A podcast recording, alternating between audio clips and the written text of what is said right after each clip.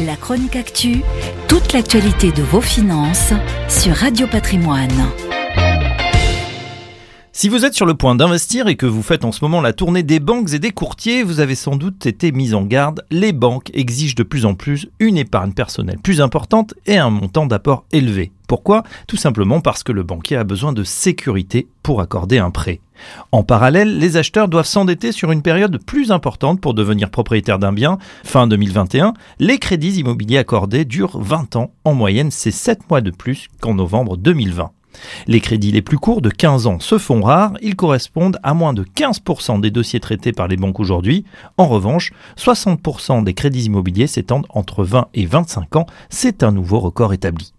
Cette stratégie d'allongement de la durée de l'emprunt, qui renchérit mécaniquement le coût total du crédit, n'est pas toujours faite de gaieté de cœur, mais c'est parfois le seul moyen, en empruntant sur des durées plus longues, de diminuer ses mensualités et donc de moins impacter sa capacité d'emprunt.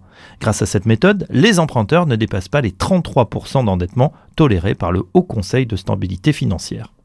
Reste que les taux, malgré une légère augmentation en fin d'année, plus 0,05 points, restent à des niveaux planchers, 1% pour une durée d'emprunt de 15 ans, 1,15% pour 20 ans, 1,40% pour une durée d'emprunt de 25 ans.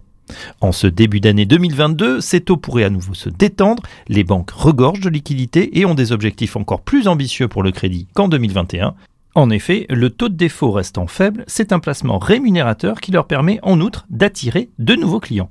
Enfin, bonne nouvelle pour les emprunteurs, la compétitivité entre les banques devrait également stabiliser, voire faire baisser les taux et permettre de mieux négocier, à condition, on le répète, d'avoir un dossier en béton. La chronique actu, toute l'actualité de vos finances sur Radio Patrimoine.